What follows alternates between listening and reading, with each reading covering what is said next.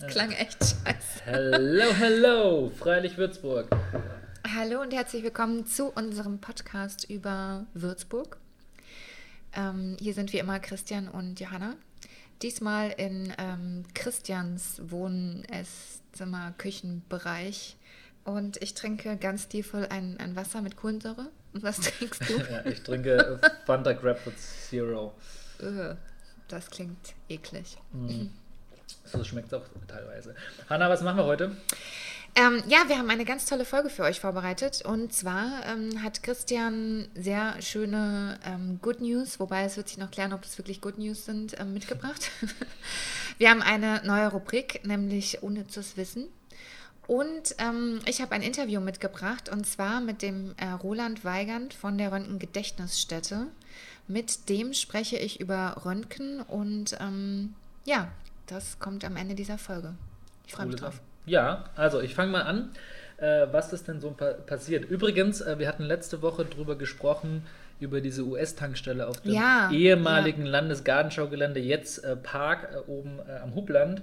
Ähm, die wird jetzt tatsächlich abgerissen. Also trotz dieses Engagements und diesem Begehren, was da losging, wird abgerissen. Stadtrat hat äh, gesagt, so, nee, müssen wir abreisen wie geplant. Es wird dadurch nicht ganz so teuer. Äh, das wollte ich noch kurz nachreichen. So, also was ist keine? Tankstelle ja. mehr da oben, keine Erinnerung mehr an ja. die Leighton Barracks. Ja, genau. Mhm. Was die Würzburger sicherlich freuen würde, worauf sie ja schon seit Jahren warten, und es ist so nah wie noch nie, äh, endlich eine Multifunktionsarena. Meistens wird es auch immer so mit der neuen Halle für die Basketballer beschrieben, ähm, was jetzt unabhängig von alle zwei Wochen gibt es dann ein nettes Basketballspiel ganz cool finde, weil neben einer total heruntergekommenen S. Oliver Arena, ehemals Kaldim-Halle, ja.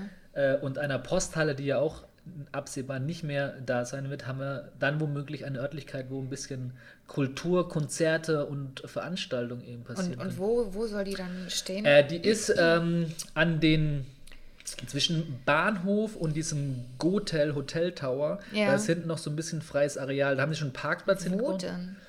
Ja, das, das kennt man gar nicht so, weil man von außen nicht so drauf schauen kann. Also Weinberge, ja. Gleise ja. und dazwischen, also hierseits Gleis, äh, Bahnhof und Gotel Tower. Okay. Da ist Platz für eine Halle. Okay. Ähm, und ja, wie gesagt, ähm, eine Halle, die halt ein bisschen mehr füllt als die Posthalle. Das mhm. heißt, da kommen vielleicht auch mal wieder geile Gigs. Was würdest du dir wünschen in Würzburg mal wieder?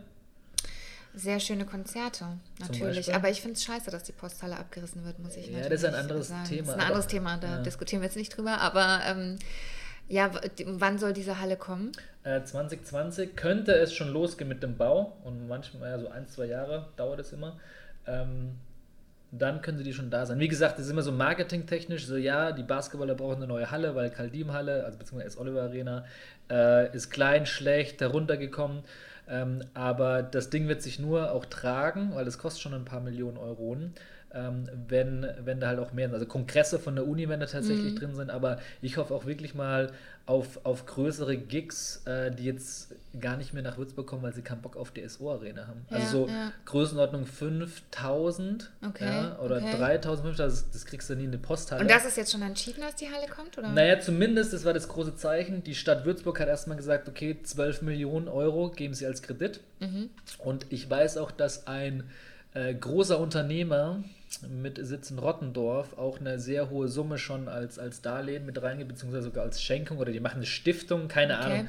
Auf jeden Fall, es wird, glaube ich, seit fünf, sechs Jahren diskutiert. Ähm, und neben, ja, ich bin Basketball-Fan, ich finde es cool, wenn da eine neue Halle für die Basketball da ist, aber generell äh, können auch mal wieder größere Gigs stattfinden. Mhm. Ja, also Konzerte, aber auch so Comedy, Stand-up und so weiter. Ja, finde ich auch mega ja. gut. Ich finde es halt trotzdem schade, dass ähm, durch den, also dadurch, dass die Posthalle geht, einfach auch der ja. Raum für, für Künstler genommen wird oder ja. für junge Menschen, die sich halt kreativ ausprobieren wollen, was ja auch super wichtig ist für eine Stadt. So, was was ähm, durchaus aber auch in dieser Halle stattfinden könnte. Ich kenne das Konzept meinst du nicht, dass es dann super teuer wahrscheinlich wird? Ja, also? wobei so kleine Räume, die du auch, äh, ne, Basketball kannst du nur alle zwei Wochen füllen. Hm. Ja? Äh, und wenn du dann Räume hast, auch kleine, wo sagen, okay, da können Bandproben oder was auch immer. Ich kenne das Konzept nicht im Detail. Es gibt es wahrscheinlich auch nicht so im Detail. Ähm, kann ich mir durchaus vorstellen. Aber trotzdem muss auch ein, ein Platz äh, gefunden werden. Dafür gibt es auch die Zelle raus so ein bisschen. Ja, äh, da Bürgerbräu, wobei günstig ist es Nee, Bürgerbräu ist ja mittlerweile auch komplett durchgentrifiziert. Ähm, also das ja. hat ja nichts mehr mit dem AKW von früher zu tun. Das stimmt. Ich habe mal geguckt, was da ein Büromiete, ein Büroplatz kostet. Teuer. Das ist sehr teuer. Da kommst du äh, unter 300 Euro nicht weg. Ja. Naja, wie dem auch sei, die Halle kommt hoffentlich. Und wir werden nicht nur schönere Basketballspiele sehen, sondern auch mehr Kultur und ähm, Das wäre auf jeden Fall sehr schön. Ja, Ja. in der Innenstadt. Ähm, was habe ich mir? Ich habe mir noch notiert, äh, Wetter. Wetter, das äh, langweiligste, aber irgendwie Ja, man das weiß beste nicht Thema. genau, ja, man weiß nicht genau, ob das eine Good News ist, dass wir jetzt im Februar. Man ist so zwiegespalten, ne? Man ist auf der einen Seite findet man es total schön, dass jetzt so frühlingshaft ist, auf der anderen Seite weiß man, dass es durch den Klimawandel kommt, dadurch kann man es nicht so genießen. Man weiß irgendwie nicht so richtig, ähm, darf man das jetzt, darf man das jetzt wirklich genießen oder darf man nicht? Mhm. Aber was ich voll schön finde, unabhängig von dem warmen Wetter, ist, ich liebe das ja, wenn, wenn, wenn es wieder länger hell ist und die Abenddämmerung Oh ja. dann wieder später ist. Man kommt aus dem Büro oder von der Arbeit und Und Blumen. ähm, ja, Blumen, ganz wichtig. Ja. Ja. keine Ahnung. Man müsste echt mal auch in die historischen Daten schauen. Ich weiß nicht, es gab sicherlich schon mal einen Februar, wo es so warm war. Nee, das ist der wärmste Februar seit Aber- über 100 Jahren. okay. Und vor 200 Jahren? Das weiß ich natürlich nicht, aber es ist auf Okay. jeden Fall der wärmste ja, Februar seit also über es- 100 die Tendenz Jahren. ist ja auch irgendwie klar. Ähm, dennoch, äh, wir haben ja auch gar nicht die Wahl. Wir können nicht sagen, so ja, aber äh, nächstes Jahr möchte ich nicht, dass es im Februar so warm wird. Nein. So, wir können unser Verhalten vielleicht ein bisschen ändern. Ähm, apropos News, ich schaue ja auch immer so ein bisschen, ähm, worüber so national berichtet wird und wann Würzburg da eine Rolle spielt. Ja, stimmt, da hast du was Nettes Ähm, aus der Süddeutschen mitgebracht. Ja, Süddeutsche, da fand ein ganz witziger Artikel und zwar hat bestimmt jeder mitbekommen, in Kitzingen gab es einen Lego-Künstler, so nenne ich ihn mal, der hat mit eineinhalb Millionen Lego-Steinen in 1000 Stunden die Würzburger Residenz nachgebaut. Okay. Ja, also wer das Foto kennt, ist es echt geil. Warum, stellt sich mir die Frage. Hobby, Warum? Hobby, ist doch cool, dass Leute ein Hobby haben. Und es ist Kunst, ne? Weil also Okay. der Wie Aufwand, groß ist das Ding? nimm einen großen Esstisch. Okay. Also schon ja. äh, größer, ja. Wie lange äh, hat er dafür gebraucht? 1000 Stunden. 1000 Stunden. Ja, also Arbeitstag hat 8 Stunden normalerweise. Crazy shit. Äh, 1,5 Millionen Steine. Und also schaut sehr cool aus. Und guck mal, vielleicht kriegen wir irgendwo ein Foto, dann können es unsere Story Ja, posten. ja. So, und natürlich, jetzt ist das Ding, also sein, sein Raum war quasi ausgefüllt, natürlich willst du es irgendwo ausstellen. Was liegt nahe? Wo stellt man sowas am besten In aus? der In der Residenz Residenz. vielleicht. Was sagt der Chef von der Residenz? Was sagt er? Äh, leider kein Platz. Was? ja. Und darüber ging es in diesem SZ-Artikel. Und was äh, haben die dazu gesagt in der SZ? Ja, das war sehr humoristisch. Können wir auch irgendwie posten. Kann man in die Shownotes packen eigentlich, den, Ja, den genau. Also, SZ-Artikel. Die haben halt gesagt, so, ja, ja, klar, äh, die Residenz hat teilweise eine Fläche wie, keine Ahnung, ein, ein Dorf in Bayern, aber für so eine etwas doch verhältnismäßig kleinere. das ist ja peinlich. Genau. Mhm. Und eine Sache, ähm, Würzburg hatte oder hat gerade noch äh, einen Wirtschaftsweisen, das nennt sich Sachverständigenrat zur Begutachtung der gesamtwirtschaftlichen Entwicklung. Also kurz, die beraten die Bundesregierung, wieso die Wirtschaft in Wie viele gibt es von denen? Fünf. Fünf. Und einer oh war. Gott, das, hat, das, ich, das lernt man alles so in, in, in. Schule und Studium und dann vergisst man es wieder. Ne? Ja, es war mein Prof äh, in äh, Fünf, VWL. ja. Fünf. Der Professor Bofinger war das äh, Mhm. bis jetzt Ende Februar und Wechsel scheidet nach 15 Jahren aus und deswegen war Würzburg auch mal wieder in der bundesweiten Presse, neben einem lustigen... Wie alt ist er jetzt? Oh, du fragst mich nicht, der ist Ende 50. Ich will aber jetzt nicht ganz Falsches sagen. Mhm. Aber das, der, die werden immer äh, bestellt, ähm, immer für, für fünf Jahre, glaube ich, und dann ja, war jetzt drei äh, Legislaturperioden Ja. äh, letztlich im Amt. Und jetzt ist, ich weiß gar nicht, wer nachgerückt ist. Also im Moment sind sechs in der Übergangsphase, aber Mhm. eigentlich sind es nur noch fünf. Ja, so. Ja, dann ähm, bin ich sehr gespannt auf deine neue Rubrik, ohne zu es wissen. Mhm. Ja. Ich versuche dich auch mal. Ich bin gespannt, ob das sehr un so unnütz ist oder äh, Ja. ob ich das spannend finde. Also, ähm, ich habe mich mal wieder mit Würzburg beschäftigt und immer so geguckt, so, wo ich so einen kleinen Aha-Effekt erfahre, was ich selber vielleicht noch nicht wusste. Ja. Ne? Also jeder weiß, dass es eine Residenz gibt, dass es eine Festung gibt, etc. Äh, mit Ach und Krach vielleicht auch noch eine, eine Zeit. Aber ne, und dann habe ich mal angefangen zu lesen. Ähm, Geografie. Was denkst du, wie viele Stadtbezirke, nicht Teile, Stadtteile, Bezirke gehören zu Würzburg? Ich weiß es nicht. Rat mal, also sind es 3, 4, 8, 20? Also das heißt, Stadtteile ist dann Zellerau, Grombühl, Sanderau und so weiter. Das Ja, kann Stadt- durchaus auch ein Bezirk. Bezirk ist eher was von, von der Regierung Unterfranken, also wie viele Bezirke. Ja, ist eher was Bürokratisches. Aber die Ja. decken sich teilweise. Mm, Lass mich mal überlegen. Sag einfach mal eine Zahl. Ja, lass mich mal kurz überlegen. Zähl mal Neun? auf. Neu, ja, gar nicht so schlecht. 13. 13, okay. Ähm, und ja, zum Beispiel ist ein, also sowas wie äh, Innenstadt, klar, Ja. Zellerau ist auch ein Bezirk, aber zum Beispiel das alte Mainviertel ist zwar ein Stadtteil, aber kein Bezirk. Mhm. Also hat äh, was Behördliches zu tun. Was glaubst du, wer der größte Stadtbezirk ist? Also wo leben die meisten Menschen? Ähm, Zellerau? Nee, Wo? Altstadt, was wundert? Echt? Ja, Ach, Altstadt, krass. knapp vorm äh, Frauenland. Okay. Ja, und dann gibt es eigentlich ein größeres Gap und dann kommt Sanderau und dann Zellerau. also eine Zahl, Ja, und, und wie heißen die Bezirke? Weil in, in Berlin ist das ja. Ja. zum Beispiel, da heißt dann ein Bezirk Friedrichshain-Kreuzberg, aber der Stadtteil heißt Friedrichshain und der andere heißt Kreuzberg. Oder der Bezirk heißt Mitte und da gibt es dann Wedding als Stadtteil Mitte, als Stadtteil. Und wie ist es dann hier? Beispiel Altstadt. Äh, gibt es eine Erklärung äh, in Dom, Neumünster, Peter, aber da gehört zum Beispiel auch drin die innere Bleich, Mhm. Haug, äußere Bleich, Rennweg und das Mainviertel.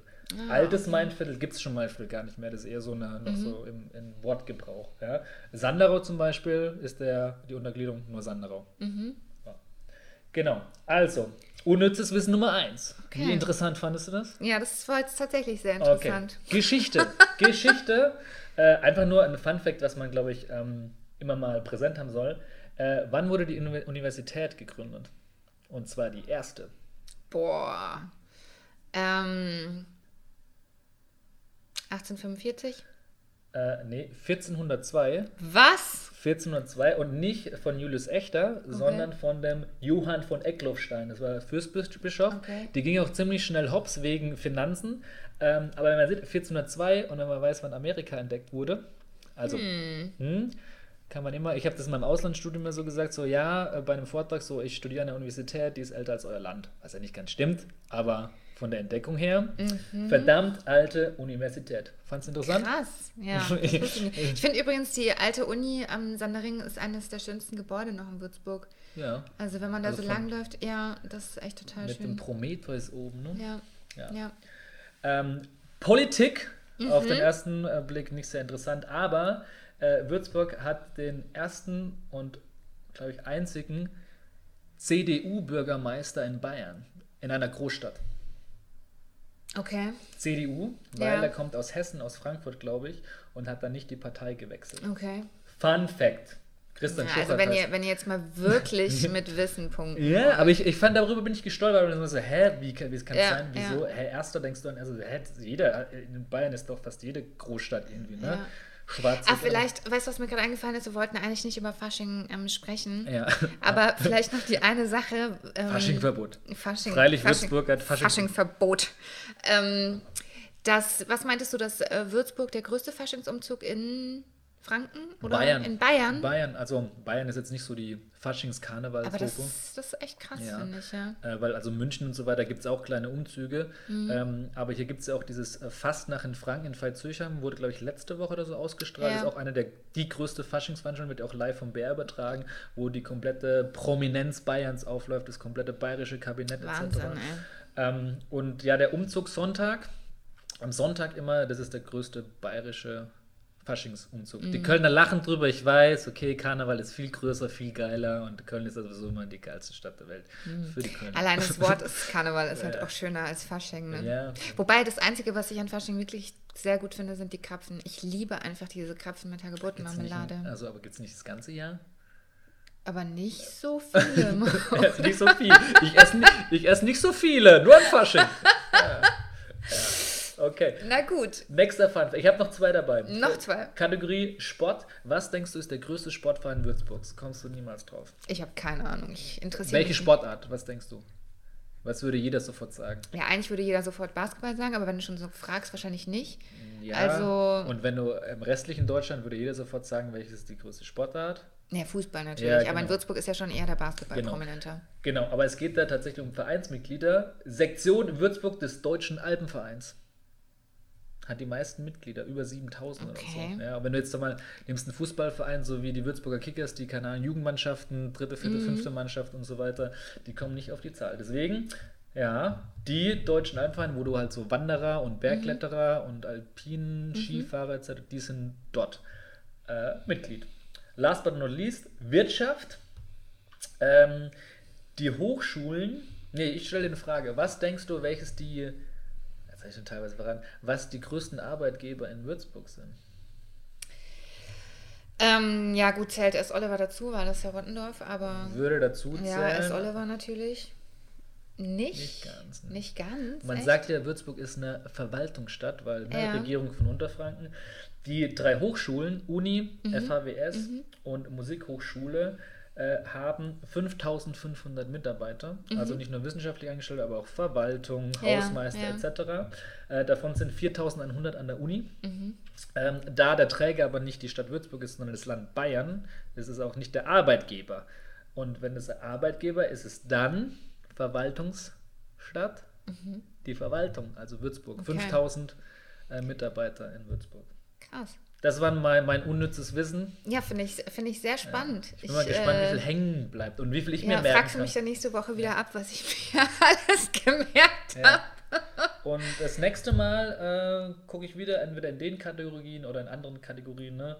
Kultur, Persönlichkeiten, so. Ein, ein Fakt, um irgendwo unnütz anzugeben. Sehr gut. Dann ähm, würde ich sagen, wir machen jetzt ganz galant die ähm, Überleitung zu Ja. unserem Interview, zu meinem Interview. Und ähm, diesmal en- beenden wir die Folge tatsächlich mit dem Interview. Und ähm, Ich bin gespannt und du Wünschen- fragst mich dann ab, ne, was ich. ich frage dich dann nächste Woche ab, was du dir alles gemerkt hast über, über den guten Herrn Röntgen. Röntgen. Alles Ja. klar. Ciao, Leute! Ciao, Ja. Hanna. Ähm, wir freuen uns, muss ich auch wieder sagen, wie letzte Woche, wenn ihr euch äh, mit uns connectet bei Instagram und bei Facebook. Und wie gesagt, ihr könnt sehr gerne ähm, Themen einbringen und ähm, mit uns diskutieren, uns kritisieren. Sagt, was euch Und- gefällt, ob mehr, weniger unnützes Wissen, mehr Interviews, weniger Genau. Christian. Gerne. mehr Instagram-Stories, mehr, mehr Haut. Ja, was immer ihr wollt. Auf jeden Fall freuen wir uns jetzt auf das ähm, Interview mit dem wunderbaren Herrn Weigand von der Röntgen-Gedächtnisstätte. So, herzlich willkommen, Herr Roland Weigand. Ich freue mich sehr, dass Sie sich Zeit genommen haben heute für das Interview. Und ähm, ich stelle mal ganz kurz vor, Sie sind Mitglied im Kuratorium der Röntgen-Gedächtnisstätte.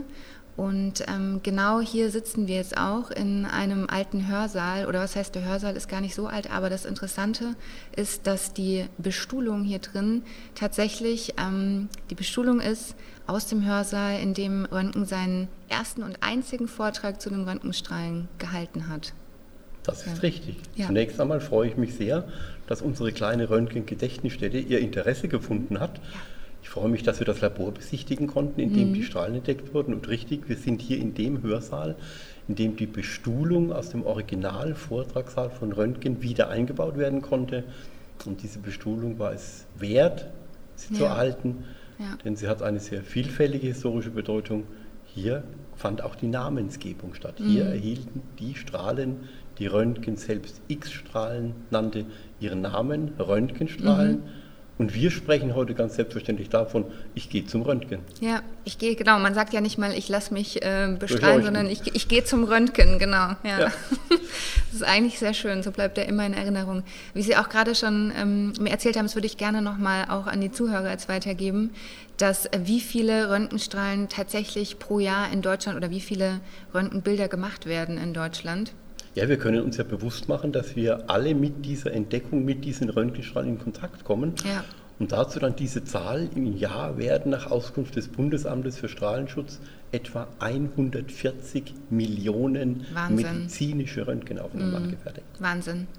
Ja, wir waren gerade ähm, in dem Raum, in dem Röntgen tatsächlich seine ähm, Strahlen entdeckt hat. Das fand ich persönlich echt toll, also fast schon so ein bisschen magisch, wenn man da reingeht. Man hat so einen ganz alten Dielenboden und Ja. dann steht das alte Mö- Mobiliar da drin. Es ist ein wunderschöner Altbauraum mit hohen Decken und alten Fenstern. Ähm, wir stellen auf jeden Fall auch ein Bild rein bei, ähm, bei Facebook und auf unserer Seite. Ähm, vielleicht können Sie noch mal kurz erzählen, wie das war, ähm, als Röntgen seine Strahlen entdeckt hat, weil er hat sie ja zufällig entdeckt. Richtig, er hat bei allen seinen Schriftsätzen, bei seinen Reden immer wieder betont, ich fand durch Zufall diese Strahlen. Ja. Er wollte an diesem Abend Versuche mit Kathodenstrahlen nachstellen. Das waren bekannte Versuche und während dieser Versuche bemerkte er Lichterscheinungen, die er nicht mehr den Kathodenstrahlen zurechnen konnte. Und sein großes Verdienst, seine große wissenschaftliche Leistung war, zu erkennen, hier entsteht irgendetwas Neues, irgendetwas Unbekanntes. Und dieses Unbekannte hat er dann gewissenhaft erforscht. Ja. Lässt uns heute schmunzeln. Röntgen hat sich sechs Wochen in seinem Labor eingeschlossen. Wahnsinn, In diesem ja. Raum, der, wie ein amerikanischer Journalist schreibt, 20 mal 15 Fuß groß ist. Mhm. In diesem Raum hat Röntgen sechs Wochen experimentiert. Er hat sich von seiner Frau das Essen in den Raum bringen lassen. Mhm. Er hat in diesem Raum geschlafen. Ja, Wahnsinn. Und all das, obwohl er als Direktor des Physikalischen Instituts nur einen Stock höher über seinem Labor die Direktionswohnung innehatte. Also selbst dieser kurze Weg war ihm zu weit. Ja. Ja, Sie haben vorhin gesagt, ähm, es musste ihm sogar das Essen dann gebracht werden, Richtig, und ja. ähm, weil er so fasziniert war. Wie stellt man sich das vor? Also wir haben es vorhin äh, kurz nachgestellt. Ähm, das fand ich auch sehr faszinierend, wie, wie er tatsächlich das dann gesehen hat. Er hat quasi eine andere, eine neue Art von Strahlen entdeckt und hat dann, wie Sie mir gezeigt haben, so Gegenstände dazwischen gehalten, ne? die dann durchleuchtet wurden. Es war natürlich zunächst unglaublich, was er zu sehen bekam. Er Mhm. Was hat seine- er zu sehen bekommen? Er hatte, er hat eine Fluoreszenz auf Bariumplatin-Zynürschirmen zu sehen bekommen. Eine Fluoreszenz, die aber auch diese Kathodenstrahlen auslösen. Aber er hat diese Fluoreszenz bemerkt in einer Entfernung zur Röhre, die ihn nachdenklich stimmte. Und dann hat er seine Röhre mit einem schwarzen Karton abgedeckt und dieses Licht ist aber trotzdem geblieben. Er konnte also dieses Licht, er konnte diese Strahlung nicht abschirmen. Wir wissen heute natürlich, dass man Röntgenstrahlen nicht, Nicht, mit Karton ja. aufhalten kann. Genau. Das wusste man damals aber natürlich noch nicht. Und so experimentierte Röntgen. Er Ja. stellte erst Papierhefte in den Weg dieser Strahlen. Er nahm Holzkästchen, die er in den Weg stellte, bis er schließlich als leidenschaftlicher Hobbyfotograf auf die Idee kam, eine Fotoplatte in den Weg zu stellen und auf diese Fotoplatte legte er ein Holzkästchen mit Bleigewichten. Und da entstand die erste Röntgenaufnahme überhaupt, erste Aufnahme mit X-Strahlen, wie Röntgen sie ja nannte. Ja, das muss ja auch ein verrücktes, also ich stelle mir das total verrückt vor, wenn man als Forscher so eine Entdeckung macht und dann auf einmal durch Dinge hindurch sehen kann. Also ist ja wahrscheinlich zu der Zeit auch fast ein bisschen wie Zauberei gewesen. Ähm, welches Jahr war das genau? Ja, es war der 8. November 1895, als Röntgen diese Strahlen das erste Mal bemerkte. Ja. Und wie Sie völlig richtig sagen, natürlich unglaublich. Ja. Nachdem Röntgen in seinem Labor über diese lange Zeit experimentiert hatte, fragte ihn natürlich seine Frau Bertha irgendwann, was magst du denn in deinem Labor? er kam ja gar nicht mehr nach Hause Ja. in die eheliche Wohnung, nur einen Stock höher. Und Freunde haben berichtet, er hätte seiner Bertha gesagt, ich mache etwas, von dem die Leute sagen werden, der Röntgen ist verrückt geworden. Ja. Ein, eine unglaubliche Entdeckung. Ja. Ähm, jetzt war ich gerade so fasziniert, dass mir meine Frage entfallen ist. Ich wollte auf jeden Fall mal anmerken, ich habe gelesen, dass dann ganz viele, also auch so Jahrmarktmäßig, ähm, ich wollte mal nachfragen, ob das stimmt oder ob man sich das nur so gerüchteweise erzählt, wie Jahrmarktmäßig Menschen auf der Straße ähm, Fotos oder Vorführungen mit Ja. Röntgenstrahlen gemacht haben. Das kann man sich ja heute gar nicht mehr vorstellen, weil man ja weiß, wie gefährlich das ist. War das tatsächlich so? Das war tatsächlich so. Okay. Das Thema Strahlenschutz ist ein ganz, ganz junges, also eine erste Strahlenschutzverordnung stammt aus dem Jahr 1941 und die beinhaltete keinen medizinischen, also keinen Schutz am Menschen, sondern nur in der Fertigung. Also Strahlenschutz ist ganz jung. Und es war damals durchaus üblich, der Versuch, mit diesen Strahlen Geld zu verdienen, mit einer Röntgenröhre von Volksfest zu Volksfest zu ziehen. Dort hat man diese Röhre in einem dunklen Zelt betrieben und gegen ein kleines Eintrittsgeld konnte man dort eintreten und sich, wie das so schön hieß, unter dem neuen Licht betrachten. Wahnsinn. Also- da konnte man quasi selbst sein eigenes Skelett Richtig, sehen. konnte man ja. sehen. Ja, damit hat Und man sicher viel wenn- Geld gemacht dann. Wenn wir heute von Strahlenschutz reden, wie gesagt, ganz jung, Mhm. bis Mitte der 60er Jahre war es in den Schuhgeschäften, Ja, das speziell hatte ich in- auch gelesen, speziell genau. in Kinderabteilungen Ja. Mhm. zulässig, Röntgenkisten zu betreiben. Ja. Die nannte man Petiskope. Mhm. Da konnte man dem kleinen Kind den neuen Schuh anziehen, den Fuß einstellen und per Röntgenaufnahme begutachten, ob der Schuh passt. Wahnsinn, aber dass das in den 60er Jahren noch gemacht Ja. wurde, das ist echt. Das war noch zulässig. Also wie Krass. gesagt, Strahlenschutz ein ganz, ganz junges Thema. ja, ja. Man bemerkte natürlich schnell, dass häufige Anwendung Verbrennungen auf der Haut erzeugte. Mhm. Dem versuchte man vorzubeugen, indem man kühlende Cremes und Salben auftrug. Mhm. Diese zellschädigende Wirkung aber erkannte man viele, viele Jahre Ja. nicht. Ja. Ähm, Röntgen hat ja ohne Abitur zunächst Maschinenbau studiert und dann hat er ja Physik erst mit, ich glaube, 23, 24 Mhm. studiert. Ähm, wieso hatte er denn kein Abitur? Also da, da fragt man sich ja, dass so ein wahnsinnig intelligenter Forscher kein Abitur hat. Wie kann das möglich sein? Das war ja auch keine Frage der Intelligenz, es war eine Ja. Frage der Fairness. Okay. Röntgen hat die Karikatur eines Schulfreundes über eine Lehrkraft, die sich am Ofenschirm im Klassenzimmer befand, bewundert. Und genau in diesem Moment betrat der Lehrer den Schulsaal und er fragte Röntgen, wer das getan hätte. Er wusste, Röntgen war es nicht, der konnte nicht so gut zeichnen. Röntgen verpetzte seine Klassenkameraden aber nicht und erhielt dafür die Höchststrafe, den Schulverweis. Okay. Er musste die Schule verlassen Ja. und durfte nicht an der Abschlussprüfung teilnehmen. Ja. Und so konnte er in dieser Zeit das Abitur nicht erlangen. Es Wahnsinn. gab dann auf Betreiben der Eltern, im Wesentlichen der Mutter, Mhm. eine zweite Chance für eine sogenannte externen Prüfung. Mhm. Die Literatur befasst sich sehr ausgiebig mit diesem Okay. Thema. Es ist sehr schön beschrieben, dass ein den Röntgens wohlwollender Lehrer zum Prüfer bestellt war. Okay. Also die Ja. Mutter hatte ihre Beziehungen spielen lassen. Problem, diese wohlwollende Lehrkraft erkrankte wenige Tage vor der Prüfung. Es wurde ein Ersatzprüfer bestellt. Das war der Lehrer, der den Schulverweis betrieben hatte. Und Ungünstig. der ließ Röntgen trotz sorgfältigster Vorbereitung mit Pauken und Trompeten durch die Prüfung fallen.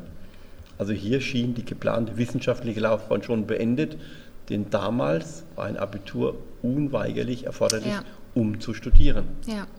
Aber er ist dann nach Zürich gegangen, weil man dort auch ohne Abitur Er studieren ist dann konnte. erst an die Universität in Utrecht gegangen, Mhm. Hat dort Fächer wie Mathematik, Physik, Chemie und alte Sprachen belegt, Mhm. aber natürlich nur als Gasthörer. Okay. In dieser Zeit aber hatte er das Glück, einen jungen Schweizer Ingenieur kennenzulernen. Mhm. Und der sagte ihm, geh nach Zürich, geh an die dortige Polytechnische Schule, Mhm. die heutige ETH, dort kann man auch ohne Abitur studieren. So kam Röntgen nach Ja, Zürich. Gott sei Dank, ne? Ja, das noch. Gott sei Dank, Also- diese Züricher Zeit hatte eine sehr große Bedeutung für ihn. Ja. Nicht nur, dass er zurückfand auf den wissenschaftlichen Weg, er lernte dort auch zwei für sein Leben sehr wichtige Menschen kennen. Mhm. Seine Frau, ne? Seine Frau ja. Bertha, ja. Mhm. Sie war die Tochter des Wirtes einer Kneipe, Mhm. einer Studentenkneipe zum grünen Glase. Dort lernte er seine Bertha kennen Schön. und lieben. Schön.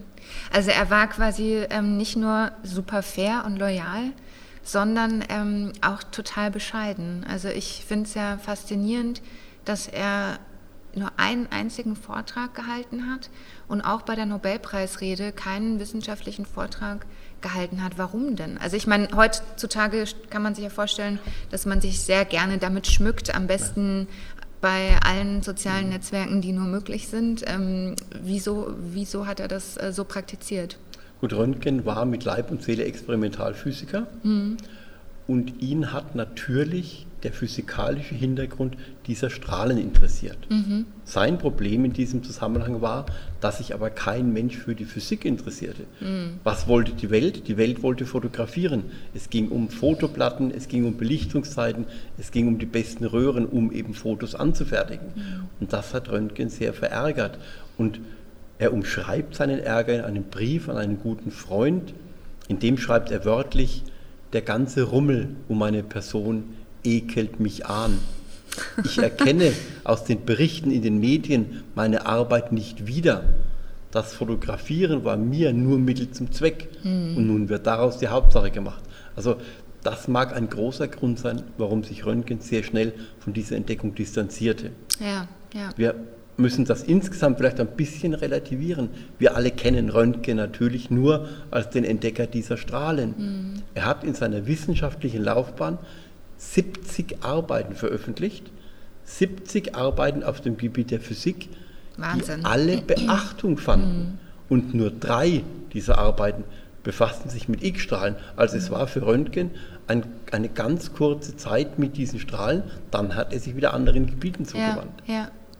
Und Sie haben auch gesagt, also aus dieser Zeit, aus den sechs Wochen, die er sich da quasi verschanzt hat, ähm, da gab es wahrscheinlich super viele Aufzeichnungen, aber er hat in seinem Testament Mhm. verfügt, dass ähm, alles vernichtet werden soll. Ähm, das ist natürlich sehr schade. Und seine Ja. Freunde waren dann so loyal, das auch wirklich Die haben das leider tun. getan. Wir können ja. uns natürlich vorstellen, wie viele Gedanken er fixiert hat Mhm. in diesen sechs Wochen im Labor, welche Ideen er niederschrieb. Das würden wir alle sehr gerne einmal lesen. Ja. Das geht leider nicht, weil es wunschgemäß verbrannt wurde. Auch das mag Ausfluss seines Problems sein, dass sich kein Mensch für die Physik interessierte. Mhm. Er, fast, er fühlte sich da vielleicht so ein klein wenig missverstanden, Ja. weil die Welt halt andere Dinge mit diesen Strahlen tun wollte. Ja. Wie kann man denn sein, sein Werk quasi heute einordnen? Also ähm, wir haben jetzt schon gesagt, über 140 Millionen Röntgenaufnahmen in Deutschland pro Jahr. Ähm, wie ist denn quasi, wie kann man den, den Wert für die Medizin und die Forschung einordnen von, von Röntgen und von Röntgenstrahlen? Gut, ich denke, wir alle können uns vorstellen, was alles nicht ginge, wenn es diese Strahlen nicht Ja, gäbe. ja. Also diese Entdeckung der Röntgenstrahlen hat nicht nur die Naturwissenschaften, sondern natürlich auch die Medizin sehr viel weitergebracht. Ja. Und noch in der Rede am 23. Januar 1895 sagte das der Anatom von Kölliker. Mhm. Er führte aus, dass er in den 48 Jahren seiner Zugehörigkeit zur Physikalisch-Medizinischen Gesellschaft noch nie einen so wichtigen Vortrag gehört hat wie den von Röntgen. Und das Schöne ist, er sagte dann dazu, dass er der festen Überzeugung sei, dass diese Entdeckung von größter Bedeutung ist für die Naturwissenschaften und wörtlich vielleicht auch für die Medizin Vielleicht. Ja. lässt uns erkennen, man wusste noch nicht so genau, wo die Reise damit hingeht. Aber diese Entdeckung der Röntgenstrahlen hat unheimlich viele Türen in der Physik dann auch eröffnet und zu vielen, vielen weiteren Entdeckungen, Arbeiten und auch Nobelpreisen geführt. Okay, ja. Röntgen selbst hat mit dieser Entdeckung nie Geld verdient. Er hat sich diese Entdeckung nie patentieren lassen, so wie alle anderen Arbeiten auch nicht. Er war insgesamt ein sehr bescheidener Mensch. Er war mit Leib und Seele Ja, Experimentalphysiker. vielleicht nochmal für alle, die, die das nicht verstehen, warum hat er sich ähm, seine Strahlen nicht patentieren lassen? Ja, er wollte, dass diese Strahlen jeder verwenden kann, dass man kein Geld dafür zahlen musste. Man muss natürlich vielleicht auch ein bisschen dazu sehen, er musste kein zusätzliches Geld verdienen. Er war der Sohn eines Tuchhändlers und Tuchproduzenten. Er hatte nie Geldnöte und er war über viele, viele Jahre Wissenschaftler und Professor an verschiedenen Universitäten. In welchem Alter ist denn Röntgen und seine Frau, in welchem Alter sind die gestorben? Also ungefähr. Gut, Röntgen stand bis ins hohe Alter von 75 Jahren im Hörsaal Ja, und kam ja. seiner Lehrverpflichtung nach. Ja. Er war zuletzt an der Universität in München tätig und hat sich erst nach dem Tod seiner Frau Bertha von dieser Lehrverpflichtung entbinden lassen. Röntgen selbst ist dann im Alter von fast 78 Jahren 1923 in München verstorben. Weil es gab ja schon ähm, einige Fälle auch, wo die Röntgenstrahlen nicht gut vertragen wurden. Ähm, deswegen hatte ich jetzt überlegt, wenn er da so viel mit experimentiert hat, ähm, ob sich das dann ausgewirkt hat auf seine Gesundheit. Aber wenn Sie jetzt sagen, er hat, das war nur eine kurze Zeit in seinem Leben und er hat sich dann wieder der Physik quasi in anderen, an anderen Stellen Richtig. gewidmet. Ja. ja. ja. Also 78 Jahre für die Zeit 1923 Das ist sehr war ein alt, hohes Alter ja. Mhm. und er war bis ins hohe Alter sehr aktiv. Er war immer Jäger, er war Hobbyfotograf, er war Bergwanderer, Ja. hat sehr viele Urlaube in der Schweiz, in Pontresina gemacht, war immer einer der ersten, der auf den Gipfeln war, also er war immer ein aktiver Mensch. Schön. Ja. Als Röntgen seiner Frau Bertha dann diese Entdeckung zeigte, Mhm. da war Bertha der erste Mensch, der zum Anfänger einer Aufnahme die Hand in den Weg der Strahlen hielt. Ach, schön. Also die ja. Handaufnahme des Ja. Anatomen von Kölliker, die wir ja alle kennen, Ja. die entstand fast auf den Tag genau erst vier Wochen später Mhm. im ersten öffentlichen Vortrag. Die erste Aufnahme am Menschen machte Röntgen in seinem Labor Ja. mit seiner Frau Bertha am 22. Dezember 1895. ist ja auch toll.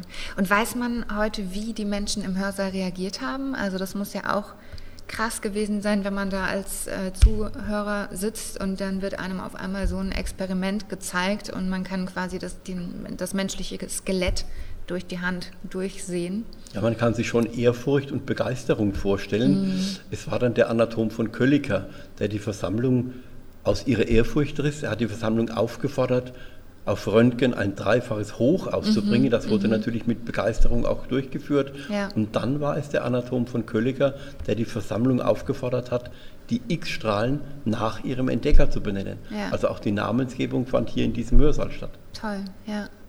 Vielleicht noch als äh, Anekdote die Baskets für alle, die Neu-Würzburger sind. Ähm, unsere Basketballspieler, die hießen ja früher auch die X-Rays Ja, in. Gedenken. Ja. Ja, vielen Dank für das äh, wundervolle Interview. Ich ähm, fand, es war echt sehr schön, auch hier durchgegangen zu sein durch die Gedenkstätte und in diesem Hörsaal zu sitzen.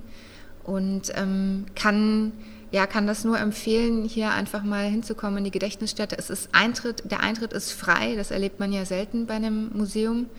Und ähm, es lohnt sich auch, eine Führung mitzumachen und wirklich die, die kleinen Geschichten und Anekdoten dazu zu hören. Vielen Dank.